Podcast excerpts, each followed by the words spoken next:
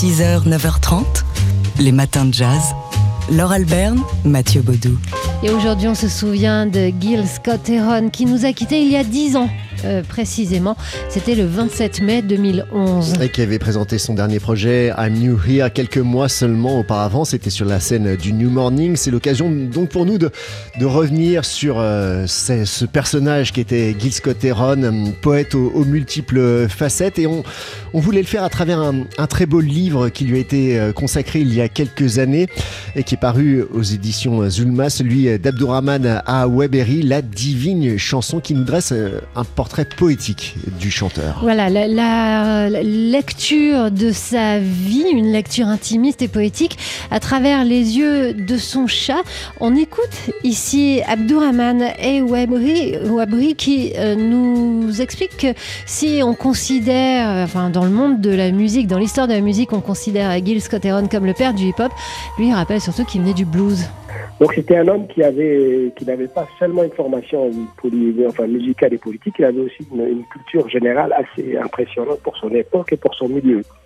Donc c'est lui-même, pour revenir très vite, qui disait maintenant je suis pas le parrain du hip-hop. Hein, dans une chanson très célèbre où il provoque les, jeunes gens du hip-hop, il dit bah, cette chanson qui s'appelle Message to the Messengers. Et donc, il leur renvoie à la recherche aux études en disant, ben non, nous sommes dans un continuum et moi-même, je ne suis qu'un bluesologiste. Donc, si vous voulez rencontrer la matrice, euh, c'est pas moi, c'est les blues du Mississippi. Abdourahman Awabri, donc l'auteur de La Divine Chanson, un ouvrage paru en 2005 aux éditions Zulma à propos de Gil Scott qu'on écoute ici avec We Almost Lost Detroit.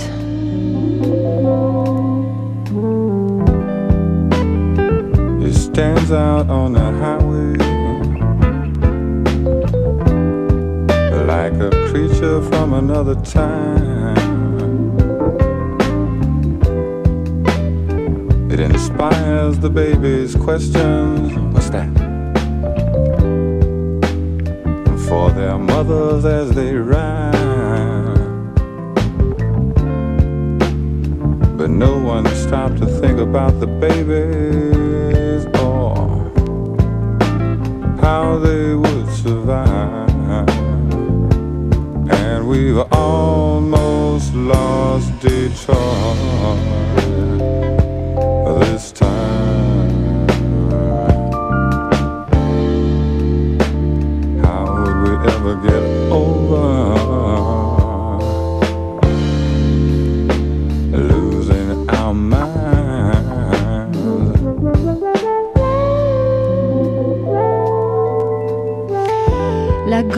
classe de Gil Scott Heron, dont on se souvient ce matin. Oui, Almost Lost Detroit, qui est, qui est sur l'album Bridges, sorti en, en, 1977. Gil Scott Heron, qui nous a donc quitté il y a tout juste 10 ans.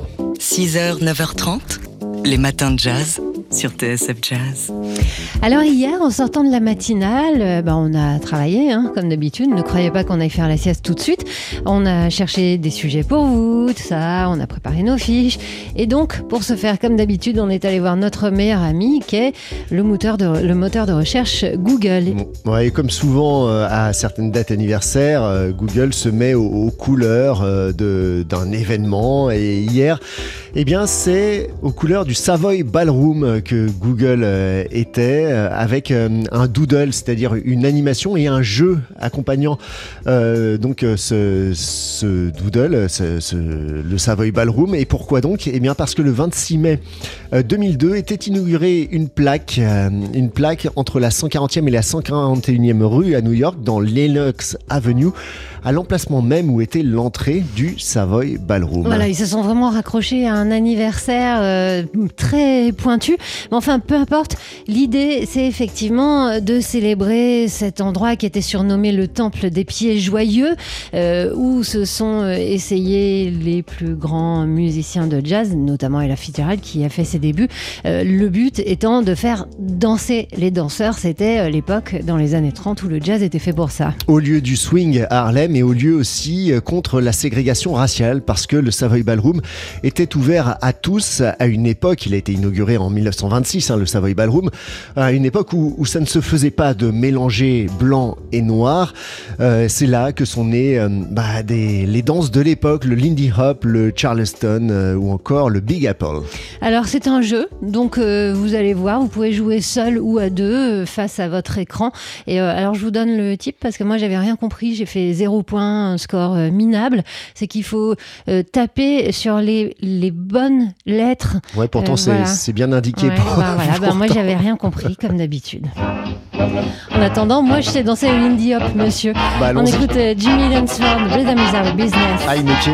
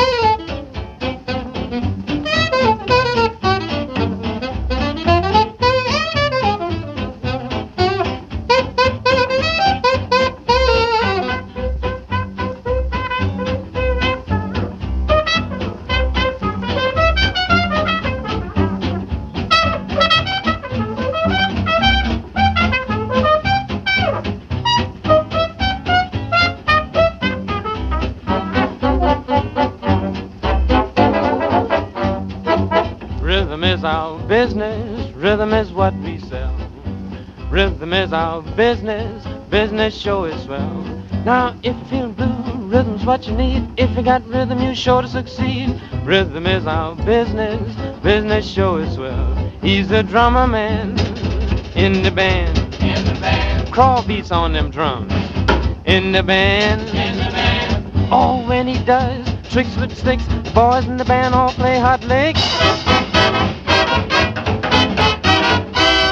Plays saxophone in the band. In the band. Joe plays the saxophone in the band. In the band. Oh, when he goes up that scale, see the pop doodle doodle daddy.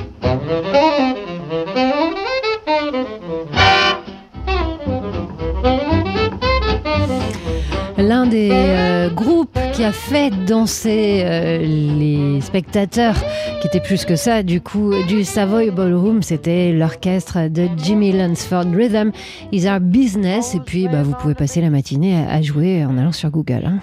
6h, 9h30, les matins de jazz. Laure Alberne, Mathieu Baudou. Alors j'espère que vous allez trouver 52 minutes dans votre journée, ou peut-être dans votre week-end, pour vous faire du bien avec un shoot de beauté euh, que l'on doit à Barry Jenkins. Ouais, Jenkins. Barry Jenkins, le, le réalisateur qui a adapté euh, le, le roman de Colson Whitehead de Underground Railroad en, en série, une série à voir, on vous en a parlé hein, sur la plateforme euh, Prime Video. Et en marge du tournage de cette série, eh bien Barry Jenkins a, a voulu euh, capter, euh, figer les acteurs de sa série avec euh, sa caméra, avec l'aide aussi de son, euh, de son directeur de, de la photographie, euh, pour en faire un, un film de 52 minutes, sans parole, juste ces acteurs, ces personnages de cette série dans leur environnement, dans, dans- sur le lieu de tournage. Tout ça mis en musique, c'est extrêmement beau, extrêmement fascinant et envoûtant. Ça ressemble à une photo animée en fait. Donc avec euh, en premier plan euh, le ou les personnages et puis derrière euh, le décorum alors qui change parce qu'ils partent de la plantation des champs de coton et puis on les retrouve visiblement dans le nord des États-Unis dans une gare et puis dans, dans les villages qu'ils ont intégrés. C'est donc un, symbole de la grande migration. J'ai regardé autour de moi sur le plateau explique Barry Jenkins et j'ai réalisé que j'étais entourée de mes ancêtres ancêtres dont les images sont largement absentes des archives de notre histoire. Sans réfléchir, j'ai mis en pause le tournage de The Underground Railroad et j'ai commencé à faire leur portrait. C'est ce qu'il explique donc. Et, et puis il ajoute Nous avons essayé de donner corps à l'âme de nos ancêtres, prisonniers du terme esclave, qui définit ce qu'ils ont subi et non ce qu'ils étaient et ce qu'ils ont fait. Voilà, c'est un film donc de 52 minutes, sans parole, d'une beauté lumineuse. Il faut arrêter tout, couper euh, les portables et mettre euh, les enfants dans la chambre. euh, avec la porte fermée à clé et, on- et- et surtout ne pas se laisser interrompre. Ce film, The Gaze, euh, Barry Jenkins l'a mis lui-même sur la plateforme Vimeo. Il est en accès libre. The gaze, c'est-à-dire le regard, le regard que vous allez porter, le regard, les regards dans lesquels vous allez plonger totalement. Les matins de jazz. De l'œil à l'oreille. C'est jeudi, on parle d'art dans les matins de jazz avec vous, Fabien Simode, rédacteur en chef du magazine D'Art L'œil. C'était l'un des secrets les mieux gardés du monde de l'art, l'exposition d'ouverture de la collection Pinault à la Bourse de commerce. Quelle facette le collectionneur milliardaire allait-il cette fois nous présenter? Le François Pinault pop et coloré, défenseur de la peinture de Martial Reiss, le Pinault provocateur et clinquant, promoteur de Jeff Koons ou le Pinault minimaliste, amateur du carré noir de Malevich et des murs peints de Sol Lewitt Rien de tout cela en vérité. François Pinault est parvenu à surprendre tout le monde en présentant une exposition très politique, réunissant des artistes aussi pointus que peu connus. Journiac, Louise Lawler, Kerry James Marshall, Myriam Kahn ou encore David Ammons. Né en 1943 à Springfield aux États-Unis, Ammons est par exemple un artiste afro-américain euh, représentant du mouvement Black Art, mouvement fondé dans les années 60 dans le contexte du Black Power.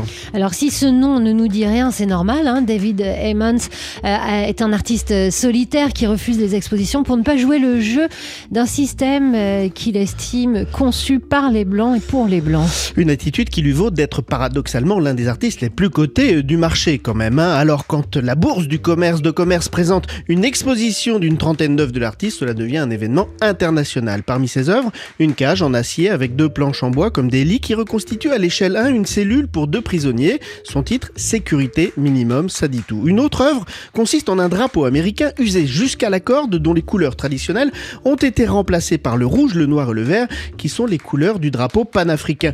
Une autre encore montre des chats faisant la sieste sur des instruments de percussion africains. Des chats, des cats, donc dans le jargon du jazz, c'est les musiciens. Et oui, parce que le jazz fait en effet partie des influences revendiquées par David Ammons, qui compte parmi ses mentors Charlie Parker et Sun Ra. Tenez, en 1973, l'une des premières œuvres de l'artiste avait euh, planté une pelle rouillée à la place de l'embouchure d'un saxophone tenu par une fausse main noire. Le titre de cette sculpture, Bird, faisait référence au surnom donné à Charlie Parker. Mais pourquoi une pelle, me direz-vous? Pas- Parce qu'en anglais, la pelle se dit spade, spade, qui dans le jargon, euh, le jargon pardon, raciste et injurieux signifie aussi noir. Les matins de jazz. De l'œil à l'oreille. Et comme tous les jeudis à cette heure-ci, on prend des nouvelles euh, du monde des arts avec vous, Fabien Simode, rédacteur en chef du magazine D'Art L'œil. Oui, c'était le chantier culturel prioritaire d'Emmanuel Macron et il vient d'être généralisé. Alors depuis le 21 mai, tous les jeunes de 18 ans résidant en France, hein, métropolitaine ou d'outre-mer, ont accès au pass, au pass culture. C'est un dispositif qui offre aux jeunes de 18 ans donc un crédit de 300 euros à dépenser parmi une sélection d'offres culturelles. Alors il y a des livres, des concerts, des expositions, des cours de musique. Il suffit juste de télécharger pour eux l'application sur le site pass.culture.fr, de s'inscrire et d'aller profiter, tiens pourquoi pas, d'un concert de jazz ou d'une exposition dont nous vous aurions parlé dans les matins jazz. Euh, alors c'est officiel, hein. depuis hier c'est Laurence Descartes, l'actuelle présidente du musée d'Orsay, qui dirigera le musée du Louvre à partir du 1er septembre prochain. C'est un symbole fort qu'envoie l'Élysée, qui est décisionnaire hein, sur cette nomination, puisque Laurence Descartes deviendra la première femme à diriger le Louvre depuis sa création quand même en 1793. Louvre qui est, rappelons-le, le musée le plus visité dans le monde, mais aussi un formidable outil diplomatique de soft power. Donc ce n'est pas n'importe quel poste. Alors il faut dire que la fille de l'écrivain Jean Descartes et petite fille du romancier Guy Descartes a fait un parcours sans faute à Orsay, notamment avec deux grandes expositions dont nous avions parlé, de sociétés qui feront date. Alors le modèle noir en 2019, hein, qui était l'histoire de la représentation euh, des hommes et des femmes noirs dans la peinture, et l'origine du monde que vous pouvez voir euh, jusqu'au 18 juillet à Orsay. Et puis, euh, vous lui consacrez l'édito du nouveau numéro de l'œil. Napoléon. Ça fait longtemps qu'on vous en parle, mais ça y est, ça commence, est à l'honneur à la Villette. Et Eh oui, tout à fait, la grande exposition Napoléon, point, sans autre, sans autre titre. Alors, elle ouvre demain, je l'ai visitée hier pour vous, c'est vraiment une exposition formidable, spectaculaire.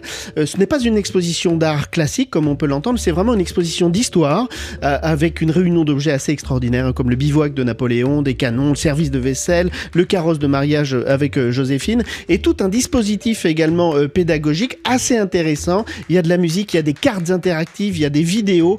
Euh, les spécialistes n'apprendront pas, pas grand-chose, mais en même temps, ça permet vraiment de retracer Napoléon de sa naissance en Corse jusqu'à euh, sa disparition sur l'île de Sainte-Hélène. Voilà. Fabien, réservé, Oui, réservé, oui, oui, oui, oui. réservé. Bon, c'est ouvert, donc déjà on est content, on réserve. Et on suit les conseils de Fabien Simode, rédacteur en chef du magazine d'art L'œil, dont le nouveau numéro, celui de juin, euh, sera disponible dès demain chez les bons kiosquiers avec cette une magnifique et cette question qui a inventé la peinture abstraite? Les matins de jazz.